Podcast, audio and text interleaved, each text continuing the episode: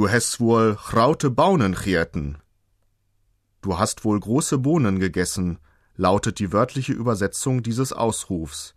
Doch den Sinn kann nur verstehen, wer im westfälischen Platt noch ziemlich sattelfest ist. So sagt man nämlich, wenn jemand nicht recht hören will, wenn er sich taub stellt, wenn er einer Forderung nicht gleich nachkommen will. Auf gut Hochdeutsch also, du kannst wohl nicht hören, tu, was ich dir gesagt habe.